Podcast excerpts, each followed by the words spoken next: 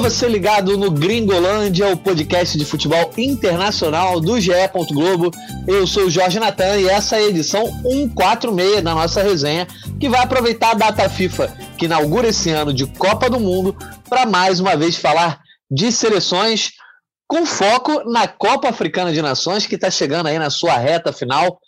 Para falar então sobre esse cenário pré-Catar, hoje estão comigo Rodrigo Lois, participante aqui do Gringolândia sempre, membro da editoria de futebol internacional, e também um convidado para lá de especial, o Luiz Fernando Filho, que trabalha conosco na editoria de podcast do ele edita uma série de podcasts, mas também é especialista em futebol africano, sendo membro aí do Ponta de Lança, que é podcast e canal do YouTube dedicado ao futebol do continente.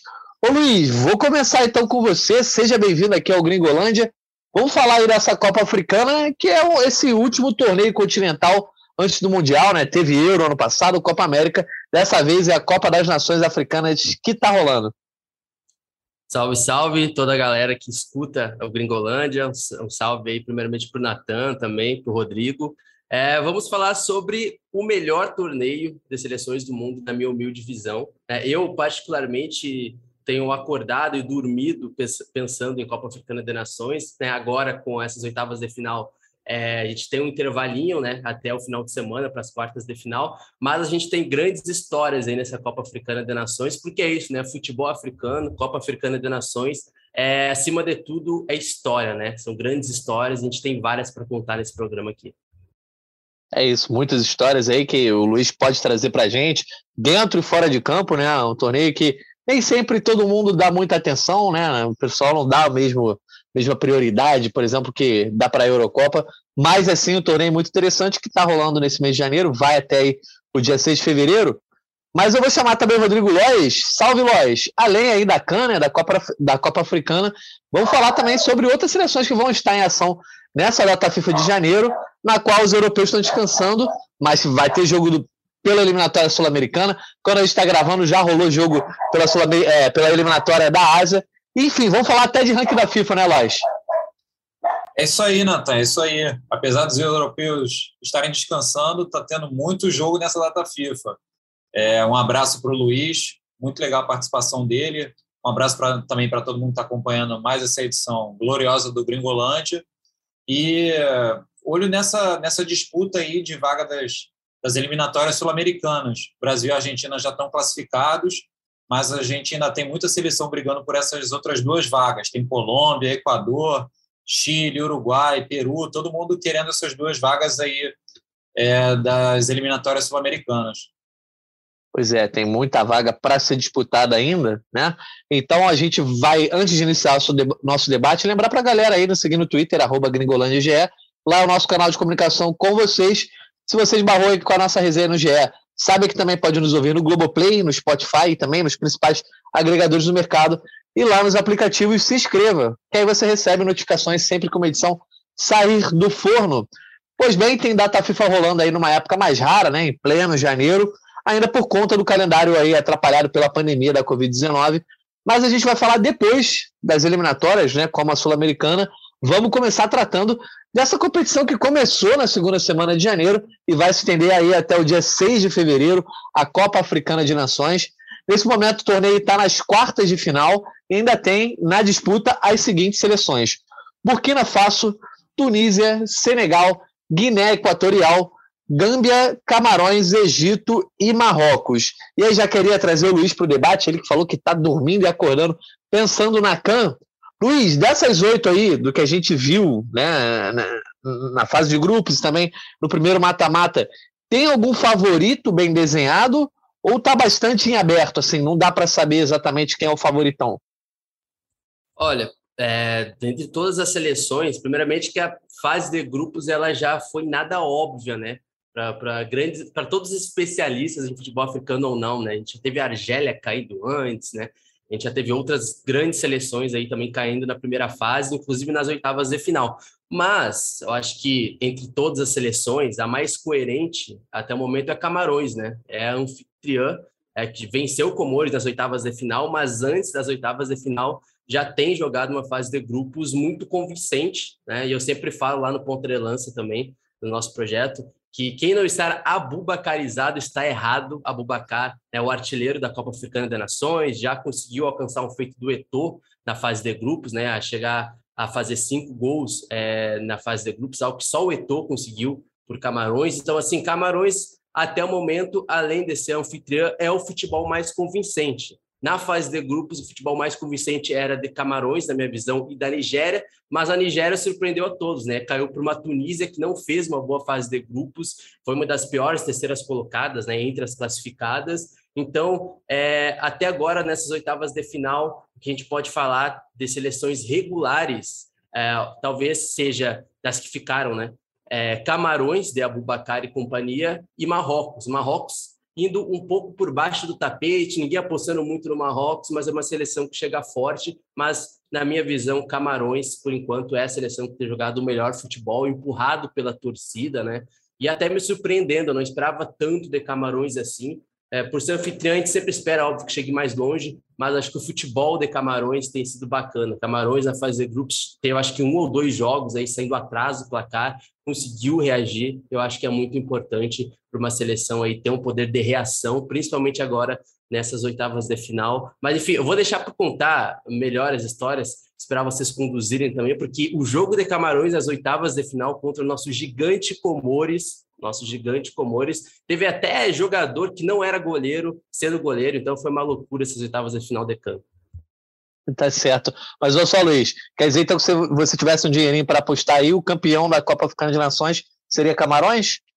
Olha, a minha aposta lá no Pontrelança foi, desde o começo, foi em Marrocos. Por incrível que pareça, foi em Marrocos. Ninguém, a maioria apostava na Argélia, né? A Argélia chegou a ficar 35 jogos é, sem perder, né? 35 jogos de invencibilidade, é, acabou sendo eliminada na fase de grupos por uma Costa do Marfim também do Sebastian Haller, também que caiu agora nessas oitavas de final, mas a minha aposta é em Marrocos, tá? O Marrocos de Hakimi, e apesar de não ter Ziyech, eu aposto muito no Marrocos, porque é uma seleção que o pessoal não costuma olhar com, com muito afinco, assim, mas é uma seleção que tem um projeto contínuo nesses últimos anos, assim, de trazer muitos jogadores também da diáspora, alguns que jogam ali no futebol holandês, que acabam optando por jogar em Marrocos também, assim como o próprio Hakimi, né? Chegou até a jogar nas categorias de base da Espanha, escolheu jogar por Marrocos e hoje, na minha visão, é um dos melhores jogadores. Para mim, é o melhor jogador, é o melhor lateral direito do mundo, né? Não só eu que digo, mas o próprio Mbappé falou após o golaço dele agora nas oitavas de final contra o Malawi, chegou a colocar um tweet lá, né, falando que ele era o maior é, o melhor lateral direito do mundo. Então, acho que hoje o Marrocos está muito bem e o Hakimi realmente tendo uma grande performance nessa Copa Africana de Nações até agora. Tá certo. Vou chamar o Rodrigo Lois. Ô, Lois, é, das principais candidatas aí, quando você olha a tabela, né, a galera sempre identifica qualquer continente. É, ah, essa seleção é tradicional, já disputou Copa do Mundo, etc. E acaba elegendo aí seleções de maior peso e geralmente mais favoritas. Desses grandes times aí, quem caiu foi a Costa do Marfim, o Luiz até falou da Argélia, que inclusive, o Luiz, é, no Gringolândia recente, eu estava de férias nas últimas semanas, mas antes das minhas férias, eu falei da Argélia, que poderia surpreender na Copa do Mundo, é, por conta lá do título na Copa Árabe, e acabou queimando minha língua. Mas o Rodrigo Lois, a Costa do Marfim aí acabou caindo também muito por conta desse confronto direto com o Egito, é, a questão lá do Haller contra o Salah, foi uma das grandes atrações dessa canta até agora. É, eu diria que foi um jogo bem emocionante. Estava revendo os melhores momentos desse jogo. Teve várias oportunidades, ou pelo menos algumas, bem grandes os dois times. Um jogo decidido nos pênaltis, com o Salah fazendo o último pênalti.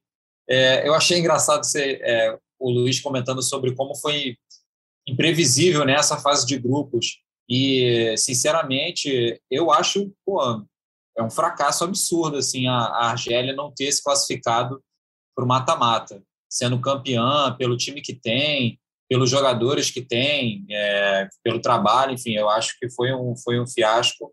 É, último lugar do grupo, que tinha, além da Costa do Marfim, tinha Guiné Equatorial e Serra Leoa, é, empatou um e perdeu os outros dois jogos, só fez um gol.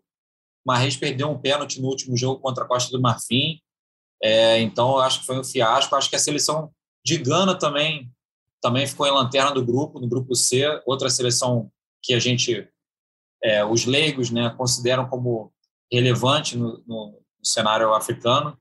É, E eu acho que tem, tem alguns destaques além dessa. É engraçado que o, o ele não, tá, não tem feito uma grande é, Copa Africana de Nações. O Luiz pode me, é, me corrigir se eu estiver falando besteira, mas eu, pelo que eu tenho acompanhado e de alguns lances que eu tenha, tenha visto, ele não tem feito uma grande Copa Africana de Nações como se esperava. E acho que das seleções mais favoritas, Senegal, que é a seleção africana melhor posicionada no ranking da FIFA, é uma seleção que está chegando. Vamos ver como é que vai ser nesse próximo jogo deles contra a Guiné Equatorial. É bem provável que passe.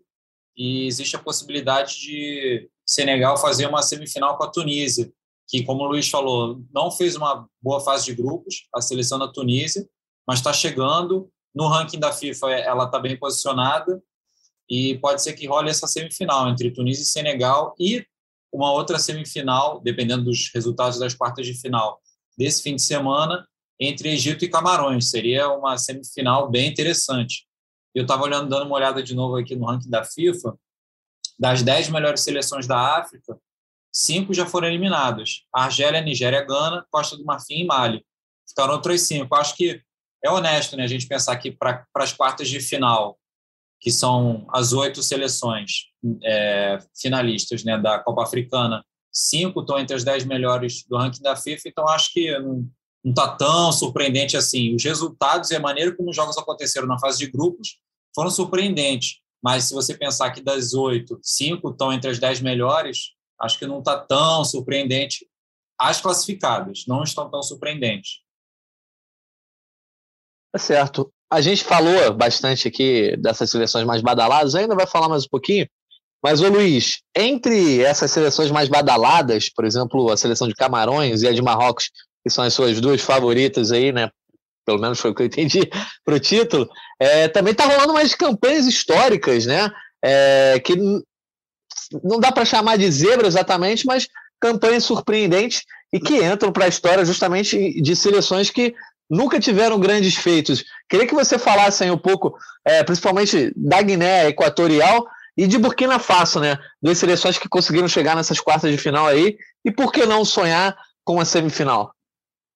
Perfeito. Eu gosto da Copa Africana de Nações, porque, primeiro, ela é de dois em dois anos, então eu adoro isso. É, e porque isso também dá esse aumento né, de 16 seleções nos últimos anos para 24, dá um pouco mais é, de novas histórias, digamos, para um continente que tem várias seleções, né? então várias seleções é, poderiam é, ter boas histórias já acabam caindo nas eliminatórias, né? Por exemplo, a gente vê 2019 com o surpreendente de Madagascar chegando às quartas de final. Esse mesmo Madagascar não se classificou para essa Copa Africana de Nações, né? Então, por outro lado, a gente tem essas histórias, como tu falou, né? Deu uma Burkina Faso, é, que quando chega, ela costuma chegar bem é, em mata-mata, né? Já teve algumas campanhas é, na última década, boas campanhas na última década, inclusive, essa geração de Burkina Faso. É uma geração é, que tem ali o Bertrand Traoré, do Aston Villa, é uma geração, digamos assim, que tem alguns jogadores bem interessantes, ali como Sangaré e o Utaha, né? Dango Utaha, que são dois bons meio-campistas aí, que basicamente foram os dois jogadores que me agradaram muito nessas eliminatórias, principalmente no jogo contra o Gabão, agora nessas oitavas de final, né? Que é, o Burkina Faso acabou é, vencendo nos pênaltis. E eu coloco outras duas histórias é, também, para além, né, óbvio, da Guiné Equatorial, como tu disse, né, Guiné Equatorial é, que chegou a ser semifinalista em 2015, quando sediou a Copa do Mundo. Guiné Equatorial tem uma questão bem complicada, que é o próprio presidente, né, que é cheio de, de problemáticas, o Obiang, o Obiang, inclusive, que no mesmo ano de 2015, eu, eu não posso afirmar, mas tem-se é, uns dizem que sim, outros dizem que não, tá? Que o Estado teria financiado e a própria Beija-Flor em 2015. Eu vou fazer uma defesa Beija, ao samba enredo da Beija-Flor em 2015, que foi campeã, né? Uma, é um, era um samba enredo que falava sobre a Guiné Equatorial, é um belo um samba enredo, mas que na época até foi meio criticado, porque tinha uma questão aí que parecia que o Estado tinha financiado e tal, teve uma ajuda financeira do Estado da Guiné Equatorial para falar bem do presidente na época, né? Mas nessa eh, edição, Guiné Equatorial chega muito bem, muito com os jogadores ali do futebol espanhol, né? Guiné Equatorial é o único país africano que fala a língua espanhola, né? Por uma questão colonial, mas ao mesmo tempo por uma questão estratégica, ela fica ali na África lusófona, né? entre os países ali de língua portuguesa. É, e eu coloco mais duas histórias também, para não me estender muito, que é Comores, primeira participação de Comores, Comores é, que teve aí entre comissão técnica e jogadores 15 infectados por Covid-19 alguns dias antes do jogo contra Camarões, inclusive os goleiros. Então, é, Comores, da última hora, acabou tendo que escalar o, o Al-Hadur, o Shaker Al-Hadur, que era um defensor. Então, o cara jogou, o cara que não era goleiro do ofício, né? Jogou contra Camarões na casa dos caras, literalmente, e realmente foi bem contra Camarões, tá? Fez uma defesa boa, né? fez umas defesas boas. Acho que dá para tentar, eu acho que, sei lá, cara, acho que dá para ele tentar uma vaguinha aí de goleiro em algum momento da vida dele. Foi Aquele, aquele famoso achou o seu lugar, né? Achou o seu lugar. E Gâmbia. e temos a história de Gâmbia, que para mim é a grande história até agora. Chegou às quartas de final. Gâmbia, que é vizinha ali de Senegal, né? Do ladinho de Senegal. É, sempre teve essa grande sombra do futebol senegalês, mas agora é, com uma geração bem interessante de muitos jogadores aí é, que saíram de, das academias de futebol de Senegal e acabaram indo para a Europa, muitos indo para o futebol italiano. O Musa Barrow, que, se não me engano, joga no Bolonha da Itália, é o grande cara dessa Copa Africana de Nações por Gâmbia. E não sei não, tá? Eu acho que Gâmbia, se não é, joga contra Camarões nas quartas de final, esse é o grande problema. Mas pode surpreender nessas quartas de final. Para mim, Gâmbia, entre dentre essas estreantes, é a seleção que tem jogado bem desde a fase de grupos. Então, eu destacaria como a grande história dessa Copa Africana de Nações essa seleção de Gâmbia, que eu acho que não é uma seleção passageira no futebol africano, não, tá? Essa geração gambiana é uma geração que está em franco desenvolvimento ali, principalmente no futebol europeu, e eu acho que nos próximos anos aí pode voltar a incomodar em outras edições da CAN. É, Luiz, você falou sobre a Guiné Equatorial, lá, o samba da Beija-Flor, eu adoro o carnaval, sou apaixonado. E na época realmente rolou, a, a escola admitiu que ganhou algum dinheiro do país, né, do governo.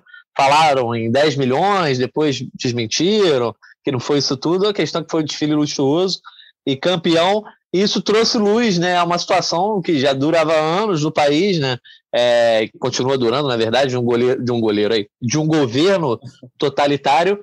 É, e acabou acontecendo isso na CAN também, queria que você comentasse sobre isso, porque a própria seleção de Burkina Faso, que a gente estava comentando, né, que fazendo uma boa campanha, é, a campanha da seleção jogou luz no que aconteceu politicamente no país, né? Em plena Copa Africana, o presidente acabou deposto, né? Então acho que a Copa Africana também, com transmissão no Brasil, isso é, uma, é, é, é algo a se exaltar também, né? Transmissão não só no Brasil, em diversos países do mundo, é, com, faz com que os feitos e as campanhas e tudo que acontece dentro dos campos coloque luz também no que acontece fora de campo, que às vezes a, é, é, a sociedade como um todo não olha para o continente africano é, politicamente como deveria, né? É, exatamente, ainda mais ali naquele contexto da África Ocidental, que tem vivido é, os países ali, Mali, Sudão, Sudão não na África Ocidental, né, Sudão mais ao norte, no caso, mas principalmente na África Ocidental ali, tem, os países têm vivido golpes militares, principalmente, né? Então, é, literalmente, no momento em que o Burkina Faso jogava contra o Gabão, no mesmo momento, no mesmo dia, o golpe acontecia, né? O presidente Caboré é, sendo deposto, sendo preso e exilado é, pelos militares, né, por uma junta militar de Burkina Faso, né? E por outro lado também a gente tem o próprio Mali, né? Enquanto o Mali é, jogava a Copa Africana de Nações, então realmente uma boa geração de Mali, surpreendente ter caído para uma Guiné Equatorial, esperava mais é, do Mali, mas também vive momentos de protestos no seu país, né? O Mali que tem um problema é, histórico aí na última década do, de, do jihadismo acontecendo muito ali ao norte do país, o intervencionismo da França. Então, o Mali é, vive um momento de questionar a questão colonial com a França. Então, muitos protestos acontecendo em Bamako, na capital, contra o intervencionismo é, francês nesse momento na política do país. Então, a gente tem Burkina Faso e Mali, né, dois países aí é, politicamente instáveis e principalmente Burkina Faso, né? É, é muito curioso como o talvez o Burkina Faso pela primeira vez, é, o futebol não foi o mais importante durante a Copa Africana das Nações, porque acontecia um golpe no mesmo dia em que Burkina Faso fazia história contra o Gabão. Boa. E dentro de campo, Lois, é, eu tenho achado interessante, primeiro, o equilíbrio é, entre as seleções, sempre placares bastante magros, assim, né? Você não vê aquela coisa, ah, não, vai pegar, sei lá, a Serra Leoa e vai golear por 5 a 0 uma seleção, sei lá, de Camarões. É, a gente tem visto bastante equilíbrio e isso tem mostrado também, como o Luiz já falou ali, por exemplo, ah, a Gâmbia vem para ser uma seleção que de repente vai durar alguns anos, pode, pode dar um trabalho. A gente vê que essa ordem é, das grandes seleções da África muda muito, né, Lois? Por exemplo, a, a própria Costa do Marfim, é, que é desse século para cá, que se consolidou como uma grande seleção, com participação na Copa do Mundo. Então a gente pode ver na Copa Africana de Nações nascer de repente uma seleção que, pô, daqui a 20 anos a gente vai falar, pô, essa seleção é tradicional, é, tipo, bate de frente com Camarões, com Senegal. Eu acho que a Copa Africana de Nações, pelo fato também de ser de dois em dois anos, ter essa competitividade que o Luiz exaltou, é, faz com que essa ordem, digamos, de grandeza se modifique o tempo todo no continente, né? Ah, isso é muito bom. É, é também pode ser um reflexo, às vezes, de trabalhos é, pouco, digamos, estáveis, né? Dependendo das federações, você tem muita mudança de técnico, mas eu, eu particularmente, eu acho interessante porque você tem várias seleções, várias mesmo, não só três ou quatro, mas várias seleções competindo pelo título ou, ou com possibilidade de, de, de, de ir longe na competição e, e eu, sinceramente, eu vi alguns jogos e eu tenho gostado do nível. E eu achei interessante, pelo que eu tenho lido é, em, outros, em outros veículos de imprensa, principalmente da Europa, que, apesar da tragédia que aconteceu no jogo de Camarões e Comores, se tem falado muito mais só sobre futebol, só sobre os jogos, a qualidade dos jogos e a disputa dos jogos. Eu lembro que no começo, é, os clubes da, lá da Europa fazendo aquela pressão né, para não liberar jogador, falando que tinha risco de Covid, um temor, um receio, não sei o quê.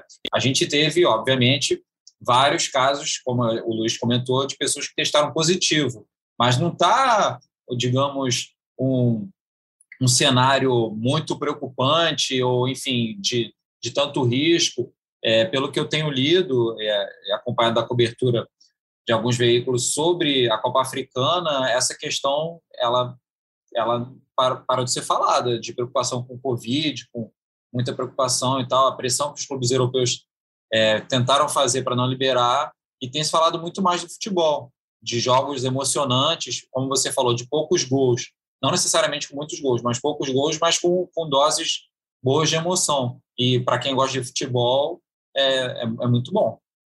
Pois é, antes da gente passar a régua nessa reta final aí da CAN, falar sobre os craques, né, que estão se destacando ali também, e, e, já começar a falar um pouco mais de projeção para a Copa do Mundo, Luiz. Queria só que você pegasse esse gancho do Lois, de como uma competição organizada como a CAN, é, que dura um mês, tem um, um, país sede, é, meio que converge todas as seleções do continente para lá, é importante também para tirar primeiro esses rótulos, né? é, que principalmente os europeus colocam muito sobre a organização do futebol africano, a organização dos países, e não só rótulos, mas preconceitos mesmo, né? A gente sabe que existe uma carga enorme de preconceito com relação aos países africanos e de como a CAM pode ajudar a desmitificar essa coisa que às vezes a gente até vê numa eliminatória africana, né? Que às vezes é uma competição um pouco mais solta, cada país acaba, por exemplo, a gente vê isso acontece em outros continentes também, né? Ah, o hotel tal é, modificou a comida, o aeroporto tal segurou a seleção do país X, mas a CAM pode ajudar a ir quebrando essas barreiras, esses preconceitos. Sim, foi lamentável o incidente que o Rodrigo Lopes comentou, né? É, é, é, que, que, deixou feridos e deixou mortos, mas é, em termos de organização, é muito importante que a CAN dê certo para também tirar esse preconceito de que principalmente os clubes europeus têm. Ah, não, pô, vai jogar essa competição aí, meio que quase que trata a competição como algo exótico, né? Exatamente. E eu vou, eu vou pegar uma fala é, do próprio documentário do, sobre o Sadio Mané, né? Que inclusive passou no Sport TV, se não me engano, em 2020 ou 2021. Desse tempo pandêmico, eu já fico confundindo 2020 e 2021, parece que está tudo junto, né? Mas eu lembro de ter assistido em um próprio canal do Sport TV, né? É, Made in Senegal, Sadio Mané Made in Senegal, né? Que fala sobre as origens dele. E lá tu via algo que é muito marcante para todas as seleções do continente africano, né? A importância de uma Copa Africana. E para muitos torcedores do Senegal, ainda mais que é muito louco falar de Senegal, porque o Senegal nunca venceu uma Copa Africana de Nações. É até estranho falar isso, né? Uma geração que já teve Diouf, Boba Diop, vários outros jogadores nunca venceu uma CAN e foi unânime, né? E não é só torcedores do Senegal que falam, né? Que a Copa Africana do a Copa Africana de Nações é mais importante do que uma Copa do Mundo para muitos desses países ou para a maioria desses países, né? Para muitos países como Gâmbia, como Comores, é a única chance de mostrar ali, se mostrar como uma vitrine para o futebol africano, mas para fora também com umas grandes histórias, né?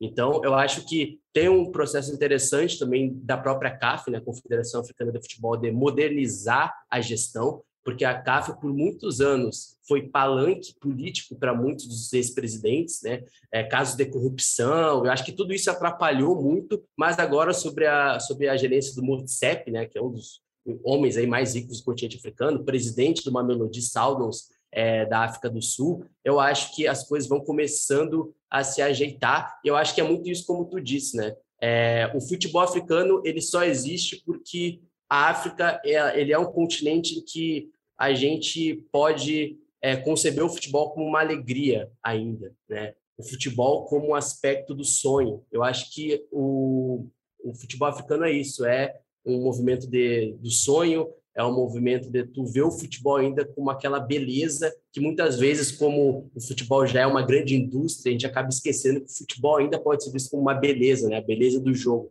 Então, a Copa Africana é isso. É diversidade, é alegria, é técnica e não é só força, como muita, muito é, comentaristas, analistas costumam falar às vezes. E o futebol africano é sim é, uma grande escola, ainda mais agora por esse intercâmbio, né, é, mais com o futebol internacional e tudo mais. Então, por mais que o Argélia tenha sido eliminada nessa é, fase de grupos, não significa que essa mesma Argélia não possa surpreender na Copa Africana, na Copa do Mundo, perdão, porque a história da Copa Africana das Nações é essa. Muitas seleções que fizeram história, por exemplo, como o Egito, o tricampeonato 2006, 2008, 2010, por exemplo, não foram para uma Copa do Mundo.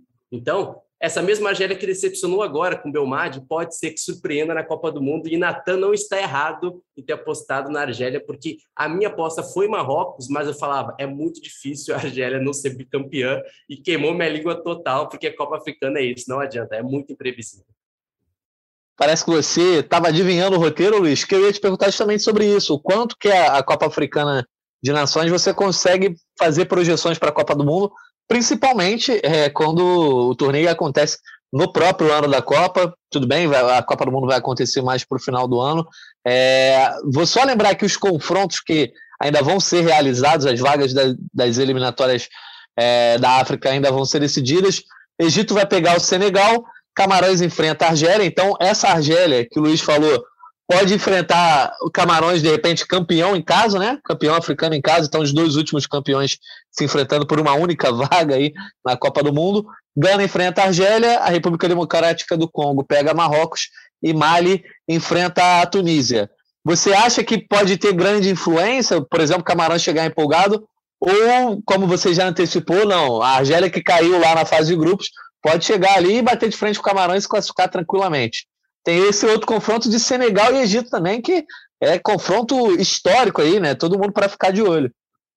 É muito, é muito complicado é, ter que decidir entre Salah e Mané, cara. Isso não deveria existir, isso deveria ser proibido pela FIFA.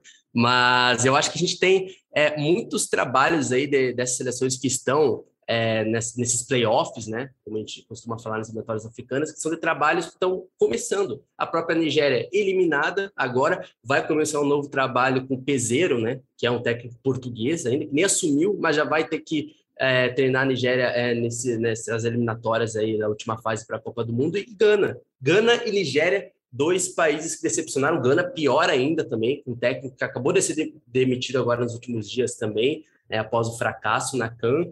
Mas é como eu falei, né? É, uma coisa no futebol africano é isso.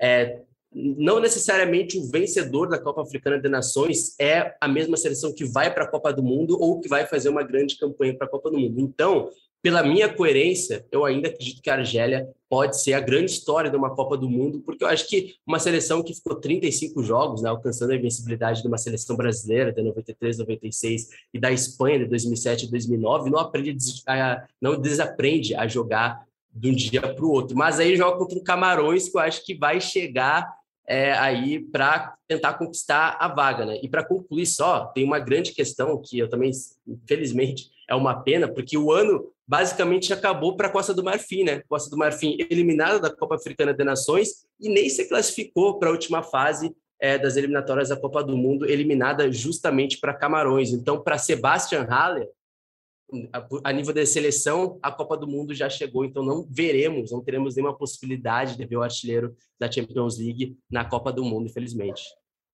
Boa lembrança, é, o Haller então aí que poderia chegar na Copa como uma atração.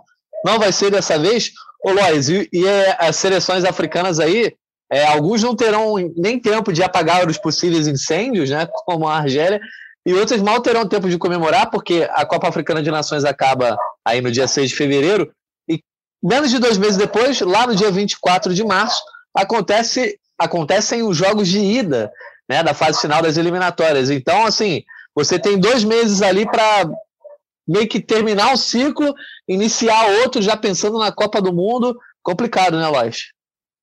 É bem complicado, bem complicado. E desses confrontos que você mencionou, eu não sei qual que me gera mais expectativa, se é Senegal e Egito ou se é Camarões e Argélia. Eu confesso que tenho bastante expectativa para esses dois confrontos. Como o Luiz falou, é uma pena ter que decidir entre Manel ou Salah, entre Eduardo Mendy ou Salah, mas a gente também tem na tá tendo na Europa isso, né? Talvez a gente bem provável que a gente fique entre Cristiano Ronaldo que é, é ídolo de muitos colegas nossos, com, e a seleção italiana. mas é, é uma pena. É, eu confesso que eu não vejo. É, é tão perto que eu nem vejo tanta mudança de ciclo, não. Acho que não vai dar nem para ter esquecido a Copa Africana de Nações e já vai ter que entrar nesse confronto decisivo de eliminatórias. Só queria, é, fazer quem... um, queria fazer um comentário aqui em homenagem ao nosso Alan Caldas. É, eu confesso que eu pensei numa piada aqui é, e lembrei da, dos ótimos comentários e trocadilhos de Alan Caldas, quando a gente estava falando sobre Camarões, se for campeão em casa, é, ser campe... É, já ir para o confronto das eliminatórias, né? Eu pensei, Camarões vai chegar grande, vai chegar um Camarões VG para esse jogo das eliminatórias. Nossa. tá certo, gostei.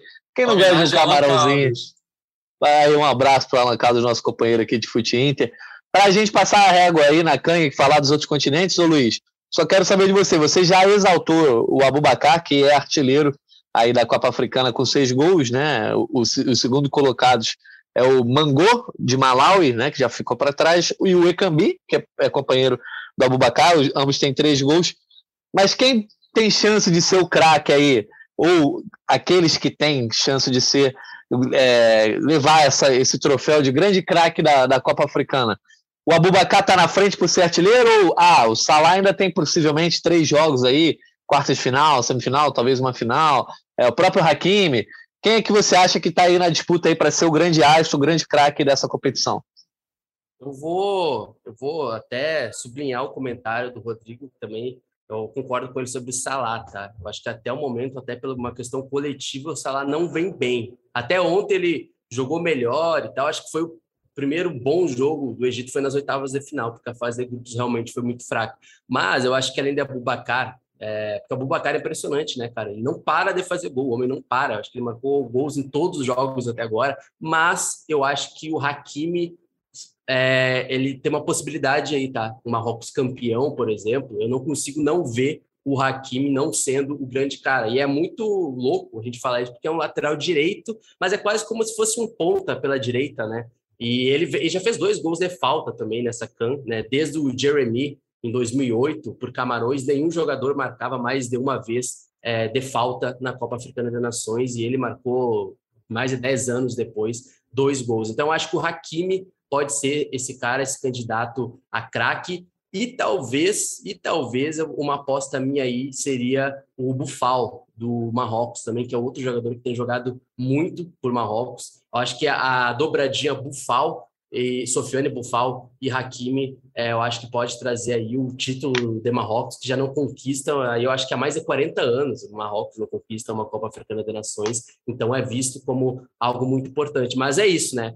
para Marrocos chegar à final, vai ter que eliminar o Egito do Salah. E aí eu acho que esse pode ser o grande fator de desequilíbrio para Marrocos chegar a essa final. Se vencer o Egito, se vencer o Egito do Salah, que está começando a ficar pressionado para vencer o título por Egito, né? Não conseguiu ainda vencer nem o título por Egito. Eu acho que está começando a chegar naquele, naquela discussão que a gente tinha aqui na América do Sul sobre o Messi conquistar um título com a Argentina. Salah começa a ser pressionado nesse sentido também.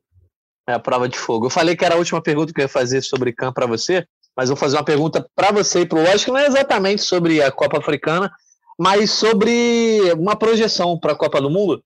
É, eu tinha falado lá que a Argélia poderia ser uma candidata a zebra na Copa do Mundo, que eu tinha comentado em algumas edições atrás do Gringolândia. É, quero saber do Rodrigo Lois e de você também, Luiz. Só pode escolher uma, tá? Quem seria uma boa candidata aí dessa geração de seleções africanas a ser uma zebra, a de repente quebrar a barreira das quartas de final aí que as seleções africanas têm historicamente, nunca nenhuma chegou na semifinal. Só uma aposta. Quem seria para você e também para o Rodrigo Lois? Uma aposta só? Uma?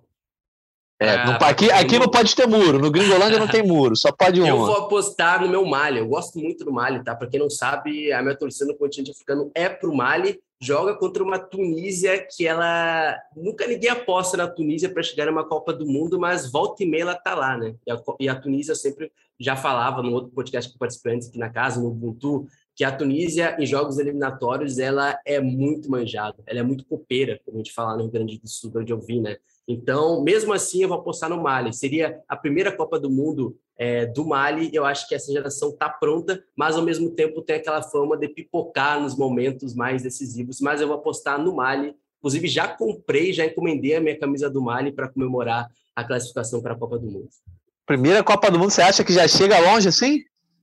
Ah, eu acho que pode chegar longe, viu? Eu acho que vai render boas histórias, inclusive para os amigos aí do Globoesporte.com também, se Malha chegar para a Copa do Mundo, porque é uma seleção muito alegre, é um povo muito alegre, tem uma das camisas mais bonitas de seleções do mundo e do continente africano. Depois vocês pesquisem aí, o pessoal que está nos ouvindo. Tá certo. E você, Rodrigo Lóis, quem seria a tua aposta aí? Eu vou apostar um pouquinho mais pés no chão. Eu vou de, eu vou de Argélia eu acredito que a seleção da Argélia pode jo jogar essa poeira aí da Copa Africana de Nações para longe e se recuperar e fazer uma boa Copa do Mundo que nem fez em 2014, que deu deu muito trabalho para a Alemanha que foi campeã na, na final, mas é, ao final, mas a Argélia deu muito trabalho para a Alemanha em 2014. Eu lembro bem Se não fosse o Neuer, amigo. Hum, é. Eu tava lá no Beira Rio, Rodrigo Lóis. O que eu torci para a Argélia não tá no gibi. Exatamente. Então eu vou eu vou de Argélio. Acho que o Maes ele vai jogar um pouquinho melhor pela seleção e vai repetir as boas atuações pelo City. Isso tudo futurologia, né? Só o chute. Mas eu acho que ele vai render na próxima Copa do Mundo. É, a Argélia que foi campeã da última CAN lá em 2019, também campeã da Copa Árabe, tudo bem, só jogou com times ali bem modestos, como Emirados Árabes, é, Arábia Saudita, Catar, mas vem aí com conquista nos últimos anos. Mas já que a gente está falando de zebra, vamos então fazer a ponte para falar do futebol de outros continentes, onde a gente vai ter eliminatórias aí rolando, ou na verdade já estão, a gente está gravando aqui na quarta-feira à tarde, então, na quinta-feira, desculpa, à tarde, então já rolaram alguns jogos aí. Antes de iniciar esse outro debate, eu quero chamar uma novidade aqui que o Gringolândia vai ter em 2022, que veio para ficar que é a participação dos ouvintes através de áudios, não só lá no Twitter, lendo comentário. A gente está pedindo áudio para a galera, então você que está nos ouvindo aí, ó, já sabe que na próxima gravação a gente já vai jogar lá um tweet. Vocês mandam um áudiozinho pela mensagem direta no Twitter e a gente depois bota vocês no ar aqui. Desde que vocês, obviamente, não falem palavrão, não falem nenhuma besteira, está aqui para dar voz a vocês também no Gringolândia. E os estreantes desse quadro aí serão o Guilherme, que é lá de Piracicaba, e o Gustavo Bini, que é nosso ouvinte assíduo, está sempre participando lá com a gente no Twitter. Vamos começar ouvindo o Guilherme, porque ele diz que não leva fé pelo que ele viu na Copa Africana por enquanto e aposta numa zebra que está na América do Norte. Então, o nosso editor Marcos Portuga, pode botar aí o áudio do Guilherme para a gente ouvir. Fala pessoal do Gringolândia, tudo bem? Aqui é o Guilherme, diretamente do interior de São Paulo, Piracicaba. É, e respondendo a pergunta de vocês, quem é uma possível zebra para a Copa de 2022? Eu acredito, eu, se me perguntassem antes da Copa das Nações Africanas, eu diria alguma, alguma seleção africana, é, mas depois desse início aí, já estamos mais para o meio é, da competição, eu acredito que o nível de enfrentamento não é tão alto quanto os europeus e, e sul-americanos. Então, a minha sugestão de zebra é bastante polêmica, eu acho que vai dar bastante debate, mas é o Canadá. Eu não, obviamente, eu não acredito que, que é uma seleção com potencial para chegar na final, mas eu acho que pode armar um, dependendo do grupo que cair, é, eu acho que pode armar uma brincadeirinha no grupo, né? Eu acho que pode, pode dificultar algumas seleções grandes. Tá bom? Valeu, pessoal. Grande abraço. Abraço para Piracicaba. Então, um abraço aí para Piracicaba. Um abraço também para o Guilherme. Ele que fala do Canadá, que é líder da, do octogonal, octogonal final das eliminatórias lá da América do Norte e Central, da CONCACAF, mas ainda não está garantido, né? Porque está tudo embolado ali. O Canadá é líder com 16, Estados Unidos em segundo com 15, México e Panamá vêm com 14 pontos em terceiro e quarto lugares, respectivamente, mas ainda faltam seis rodadas. Então, o Canadá pode ficar de fora ou de repente cair numa repescagem. Quero saber do Luiz aí se você acha que essa crítica aí ao desempenho das seleções africanas na CAN é, você acha honesta? Se você, ou você discorda aí com o Guilherme, nosso ouvinte? Eu sou. Ó, eu, eu acho que ele deve ter. Ele deve ter mudado de opinião justamente é, pelo fracasso da Argélia, de seleções como Gana. Eu acho que aí, quando ele deve ter visto isso, deve ter pensado: opa, talvez talvez não seja tudo isso, mas é aquilo que eu já falei. Copa Africana de Nações não necessariamente representará o fato de que a seleção que fracassou ali é, vá fracassar também na Copa do Mundo, né? Muito pelo contrário, não dá para ir muito pela lógica na Copa Africana das Nações, justamente pelo que tu disse, Natan, descer dois em dois anos, os ciclos serem menores, então tudo muda de uma hora para outra e tal. Mas assim, não concordo tanto com o nosso amigo aí, mas é isso, democracia é isso, faz parte também. Mas pode ser, cara. Eu, assim, eu gosto desses projetos assim também. Canadá. Eu, eu, eu, gosto do Jonathan Davi do Canadá também. Eu acho que ele joga no Lille, né? É um jogador uhum. aí que, se não me engano, joga como atacante né, nessa seleção aí. Eu, eu acho que pode dar uma incomodada, mas acho que o Canadá está mais ou menos ali como uma espécie de Mali do continente africano que pode chegar aí numa Copa do Mundo. Vai ter que mostrar primeiro é, indo para uma Copa do Mundo e deixando descer a grande geração do Mali, a grande geração do Canadá. Então, quando essas seleções irem para a Copa do Mundo, que a gente pode afirmar, assim como a Bélgica era no continente europeu, né? A galera adorava falar, ah, mas a Bélgica não é nada disso, eu quero ver ganhar um título. Chegou a uma semifinal da Copa do Mundo ainda e a galera ainda duvida da, da Bélgica, né? Se é a grande geração ou não. Eu acho que Canadá está nesse processo aí de, primeiramente, ir para uma Copa do Mundo e demonstrar o seu valor aí, mas eu acho um projeto legal também, assim como eu acho do Mali no continente africano. Boa. O, esses jogos que. Essa tabela que eu falei é antes, né? A pontuação antes da rodada dessa quinta-feira, que vai acontecer aí na noite. Então, quando você estiver ouvindo a gente, provavelmente a tabela já vai estar tá alterada, seja a favor do Canadá, com uma distância maior para a quinta colocada, que é a Costa Rica, que está bem atrás de fato, ou é, contra, né? Vai que o Canadá cai aí. E aí ia frear um pouco da empolgação do Guilherme, né, Rodrigo Lois? Antes de você comentar sobre o Canadá, eu só queria chamar também o áudio do Gustavo Bini, que ele coloca uma seleção europeia como candidato a zebra, aí você já comenta as duas numa tacada só, tá, Lois? Então, Portuga, pode jogar o áudio do Gustavo, por favor. Bom dia, boa tarde, boa noite a todo mundo. Aqui é o Gustavo Bini, participo sempre pelo Twitter aí. É, Para mim, a maior, a maior candidata a zebra da Copa é a Dinamarca, que fez uma boa Euro, Eurocopa, tem bons jogadores. Eu acredito que seja o principal candidato. É, seria muito legal ainda se o Eriksen participasse que ele quer voltar a jogar futebol aí, talvez tenha um acerto aí com o Brentford, seria muito legal revê-lo em campo. Um abraço. Um abraço para o Gustavo, está sempre aqui conosco. Rodrigo Lois, então, é, nossos ouvintes aí, um apostou no Canadá que seria é, uma zebra, primeiro que seria, estaria na, pela segunda vez numa Copa do Mundo, e o outro apostou na Dinamarca que vem sendo uma, um palpite de zebra comum aí, entre diversos especialistas ou fãs de futebol internacional. Mas seriam dois patamares diferentes de zebra. Né? Eu acho que por exemplo, o Canadá chegar umas quartas, semifinais, seria uma zebraça. Já a Dinamarca, para ser considerada uma boa zebra, de repente só chegando numa final, né? É, primeiro, mandar um abraço aí para o Guilherme e para o Gustavo. Muito legal poder ouvir as pessoas que acompanham o Gringolândia. Eu vou ser bem sincero, eu vou concordar totalmente com você, Natan. A gente está falando de dois patamares bem diferentes. Pô, o Canadá, se for, se o Canadá for para a Copa, já é uma coisa rara, né? Como você falou, seria a segunda vez só que o Canadá, disputaria uma Copa do Mundo. Então já é uma zebra só de chegar. E se se aprontar na Copa do Mundo, então é uma zebra maior ainda. Eu, sinceramente, com todo respeito, eu acho que seria uma zebra histórica. Não sei se é uma zebra tão, tão grande quanto foi a Costa Rica né, na Copa do Mundo é, de 2014, talvez maior é, do que Costa Rica. Não sei o que vocês acham dessa comparação. E Dinamarca eu não vejo muito como zebra, não. Acho que o trabalho da Dinamarca é bem sólido há um tempo. Foi muito bem na Eurocopa, como você falou, Natan zebra para a Dinamarca é se ela chegar na semifinal ou, ou se fizer uma final. Agora, a Dinamarca caindo nas quartas de final, padrão para um time que vem jogando bem, com trabalho sólido, com, com nomes de destaque no futebol internacional. Tomara que o Eriksen volte a jogar futebol e volte a jogar pela seleção da Dinamarca, mas eu vejo é, galáxias de distância aí entre a zebrinha da Dinamarca e a zebra do Canadá. Boa. Vamos falar então um pouquinho aí sobre as outras eliminatórias, como por exemplo a eliminatória sul-americana. É, lembrando que a eliminatória europeia está em pausa, ela terminou a fase de grupos ali em novembro. Vamos ter a repescagem em março, a gente mais tarde vai falar sobre isso.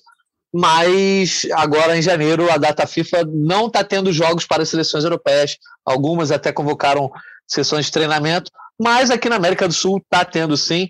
A seleção brasileira, por exemplo, que é líder, já está classificada para a Copa do Mundo, vai enfrentar o Equador e o Paraguai. Primeiro, agora, nessa quinta-feira, quando você está nos ouvindo aí, já pode até saber o resultado do jogo. Depois joga na próxima terça-feira contra o Paraguai. E nessas eliminatórias só temos Brasil e Argentina classificados, com Equador e Colômbia na zona de classificação direta e o Peru na quinta colocação, mas ali está tudo embolado, porque Além de Brasil com 35 e Argentina com 29, a gente tem Equador com 23 em terceiro, Colômbia com 17 pontos em quarto, Peru em quinto também 17, Chile em sexto com 16, Uruguai em sétimo com 16, Bolívia em oitavo com 15 e até o Paraguai tem um sonho ali distante com 13 pontos. É, e aí, Rodrigo Lage, queria falar com você sobre o seguinte: o Brasil está ali como líder nas eliminatórias, já classificado, já até vendo hotel no Catar mas tem um objetivo nessa data FIFA que é se tornar líder do ranking da FIFA. Isso pode acontecer aí né, no, na edição de fevereiro, se a seleção vencer seus dois compromissos aí que a gente já falou contra Equador e Paraguai. É, você acha que isso é relevante? Porque assim, o Brasil já está garantido como cabeça de chave, né? Lembrando que o ranking da FIFA define os sete cabeças de chave da Copa, além do anfitrião, que já, já ocupa esse posto naturalmente. Hoje os cabeças de chave seriam Catar, Bélgica, Brasil, França, Inglaterra, Argentina e a Espanha. A Itália que se classificar vai como cabeça de chave, ou se Portugal se classificar, também vai como cabeça de chave. Você acha que isso é relevante ou é só história para boi dormir essa coisa do Brasil ser líder do ranking e passar justamente a Bélgica ao Góis em 2018? Olha, Natan, sendo bem sincero, eu acho que é um pouquinho de história para boi dormir. Óbvio que se o Brasil ganhar esses dois jogos e ultrapassar a Bélgica, a CBF pode, de repente, fazer um barulho em cima disso, de que assumiu o primeiro lugar do ranking da FIFA, é, algum jogador repercutir isso, mas, sinceramente, eu, Rodrigo Lóis, não vejo o Tite indo para o vestiário dos próximos jogos e falando gente, a gente precisa ganhar porque a gente precisa assumir o primeiro lugar do ranking da FIFA. Eu, sinceramente, eu não vejo isso. Acho que o Tite está muito mais preocupado em resolver os problemas do ataque do meio de campo da seleção brasileira vendo que possibilidade de, de jogo ele tem até a Copa do Mundo. É, o Tite, que é um cara, digamos, mais pés no chão em relação a testes na equipe, eu sinceramente não vejo ele fazendo grandes testes até a Copa do Mundo. Então, a gente vai ver poucas novidades nesses próximos jogos. É, ele está muito mais preocupado em consolidar o grupo que já está aí há, há bastante tempo. É, então, acho que a preocupação é muito mais em ver o leque de opções não tão grande que ele pretende para a Copa do Mundo. Acho que é mais por aí. Ô Luiz, você como brasileiro, né? É, você liga para o ranking da FIFA ou, na verdade, você liga para a seleção brasileira, né? Que a gente vive um momento em que muito brasileiro não está ligando muito para a seleção também, né? É verdade, essa questão do pertencimento, né, cara? Eu, eu basicamente eu gosto muito desses jogos da seleção brasileira, eu vou um pouco contra a corrente, apesar da seleção brasileira não dar muitos motivos para a gente ter Somos dois. Né? Mas não adianta, cara. Eu, pô, quando tem seleção brasileira, não adianta, cara. Não, não fale mal da seleção brasileira perto de mim, do elenco. Não, não fale mal. Eu sou, gosto muito da seleção brasileira e tal. Mas, assim, é, eu queria destacar também, rapidinho, Natan, esse Equador que o Brasil vai pegar, tá? Eu acho que eu fico mirando muito essas seleções assim é, no continente, que tu vê alguma inovação, algum desenvolvimento, né? Até porque a gente tem o Uruguai que parece que o ciclo é, já se acabou, né? Vai ter que se reconstruir também. Pode ser que nem vá para uma Copa do Mundo, mas a gente tem o Equador, né? Que vai jogar contra o Brasil aí, totalmente renovado nesses últimos anos, né? A federação é, foi reformulada, até o próprio escudo é, do Equador mudou também. Então, é uma federação que tem um projeto aí no futebol nacional, né, categorias de base, o Deprinte Del Valle, outros jogadores aí é, vindo também do Emelec. Então, eu, se eu pudesse só dar um alerta para quem é torcedor da seleção brasileira, que nem eu também, para ficar de olho nesse Equador e nos valores é, desse Equador, tá? Uma seleção muito jovem, com Gonzalo Plata, Moisés Caicedo também, que joga é, no futebol inglês, que veio também no futebol equatoriano. Eu acho que é uma geração que possivelmente vai para a Copa do Mundo e dentre fora Brasil e Argentina eu colocaria Equador aí como uma seleção talvez aí da América do Sul para ficar de olho nesses próximos anos, porque realmente tu vê que tem um projeto sendo feito ali, a gente precisa falar mais sobre a grande geração do Equador, assim como a grande geração da Bélgica, é, eu vou colocar aqui a grande geração do Equador aí que pode surpreender talvez uma Copa do Mundo, seria legal.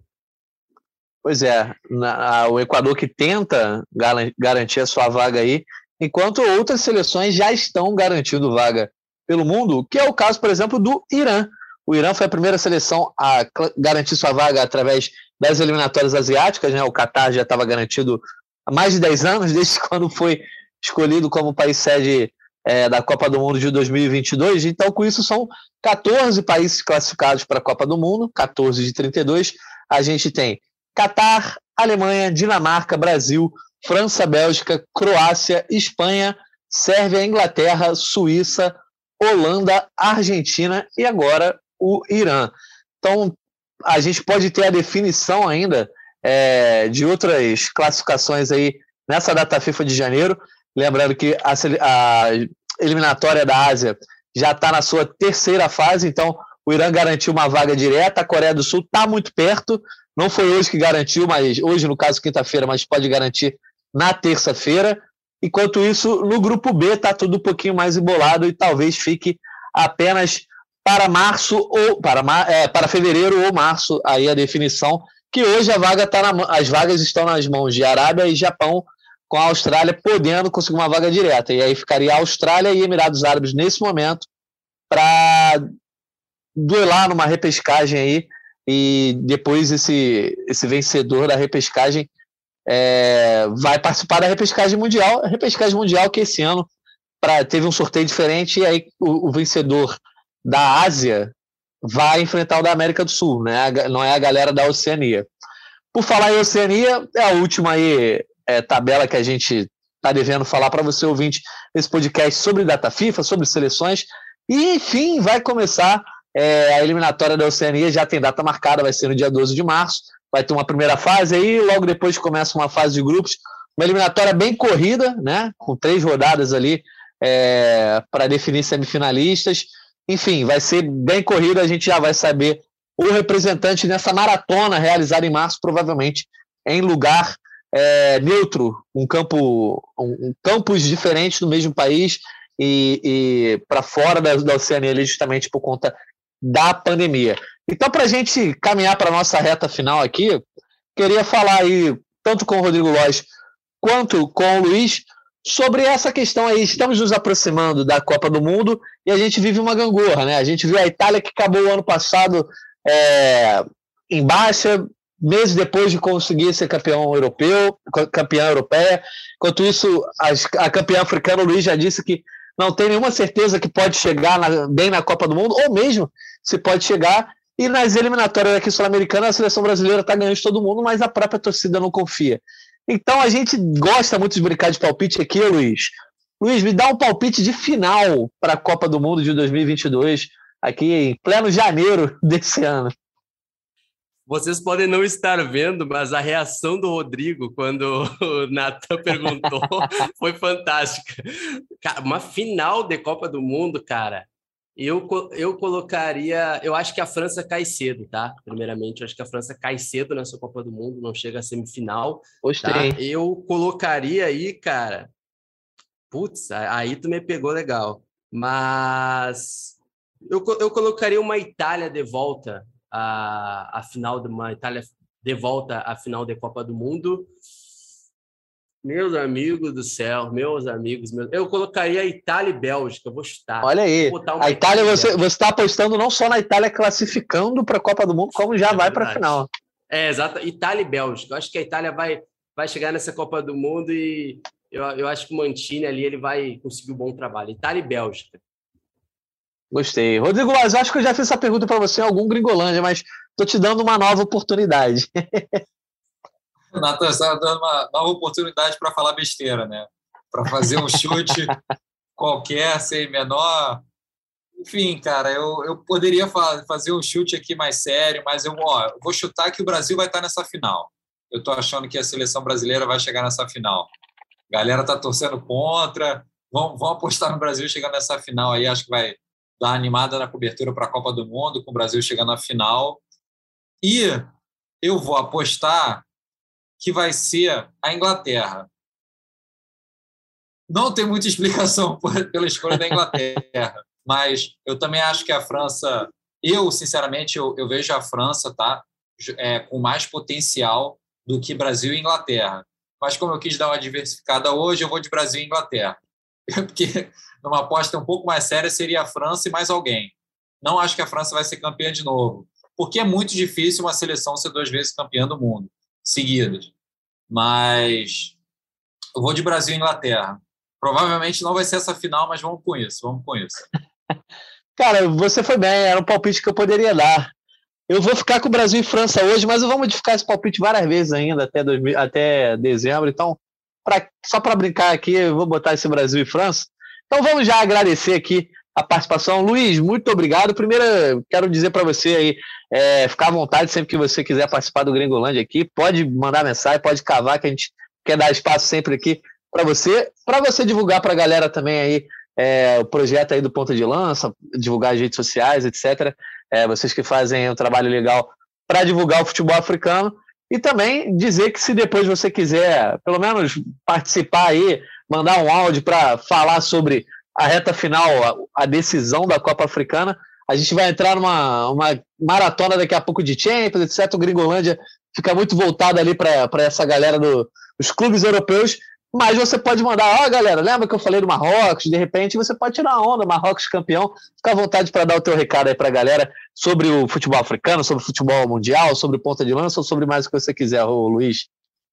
Eu que agradeço vocês, vocês me deixaram muito solto aqui, então isso é muito bom, né? Ser bem recebido pelo pessoal do, do podcast. Muito obrigado. Pode deixar que eu mando o áudio, pode sempre contar também com os nossos serviços também. Muito obrigado, primeiramente. É para quem não conhece Lança, né? A gente começou lá em 2019 com a cobertura da última Copa, penúltima agora, né? Copa Africana das Nações, onde a Argélia foi campeã. Para quem não sabe, pode nos achar tanto Facebook, Instagram, Twitter, lá no arroba pontalancapdl. E também temos nossos podcasts, tá? A gente tem podcast de tudo. Podcast sobre futebol africano nos agregadores, podcast sobre política internacional no continente africano, o África em Pauta, para quem quiser conhecer também. E um outro podcast também sobre a história das nações africanas, lá também com o Rubens Guilherme Santos. Então, terminando só dando um abraço para todo mundo lá, é, Julia Santos, Rubens, Carvalho, Rubens San, Guilherme Santos, Marcos Carvalho, o Murilo Otávio. Vou estar esquecendo de mais alguém, possivelmente, aí, mas todo um abraço para a galera lá que faz acontecer também no Pontrelança, Augusto Chidozi também. Então, precisando, pessoal, é só chamar também a gente está aqui para falar de futebol africano, de africanos é, no futebol europeu, que é uma, é uma pauta que eu gosto muito também. Então, nos sigam lá no Pontrelança, sigam e continuem ouvindo também Gringolândia e tamo junto. Obrigado por destacar no futebol africano, porque poucos projetos no Brasil, na podosfera brasileira, têm esse compromisso é, de falar sobre futebol, futebol africano de uma forma séria e o Gringolândia está fazendo isso hoje, então é importante destacar. Tamo junto e até a próxima. Valeu, Luiz. Foi um prazer para a gente poder dar espaço para vocês e poder falar justamente de futebol africano, né? Derrubar barreiras, derrubar preconceitos, essas coisas estabelecidas. Estamos aqui para isso também. Rodrigo Lois, te agradeço aí também mais uma participação aí, deu para dar um panorama legal sobre as eliminatórias, o, o, panorama no mundo, mas principalmente sobre como a CAN está é, tá atraindo a, a, é, a, atenção da galera nesse começo de ano. É isso aí, Natão. Um abraço para você, para o Luiz. Muito legal ter feito esse podcast, esse episódio do podcast com ele. É, vamos ver como é que vai ser essa reta final da Copa Africana. Bem ansioso para esses próximos jogos, até a final, no início de fevereiro. E vamos ver quais seleções vão se classificar para a Copa do Mundo. Se as seleções que vão chegar no final da Copa Africana vão se classificar para a Copa do Mundo, é ano de Copa do Mundo. É ano de Copa do Mundo 2022. Para mim, no caso aqui no Gringolândia, está começando hoje, estava de férias aí nas últimas semanas. Estou de volta, estava com saudade da galera, com saudade da resenha. Então, deixo aqui um abraço aos nossos ouvintes, um agradecimento por ter chegado até aqui, por se interessar pelo tema desse podcast. E também já lembrando, ó, nas próximas edições, quem quiser participar, fica ligado no Twitter que vocês podem mandar aquele áudio para a gente, agradecendo mais uma vez ao Luiz, mais uma vez ao Rodrigo Lois e ao nosso editor Marcos Portuga, que é o editor desse podcast, que tem coordenação de Rafael Barros e gerência de André Amaral. Obrigado a todos aí que nos ouviram. Estamos de volta semana que vem. Um abraço e até a próxima.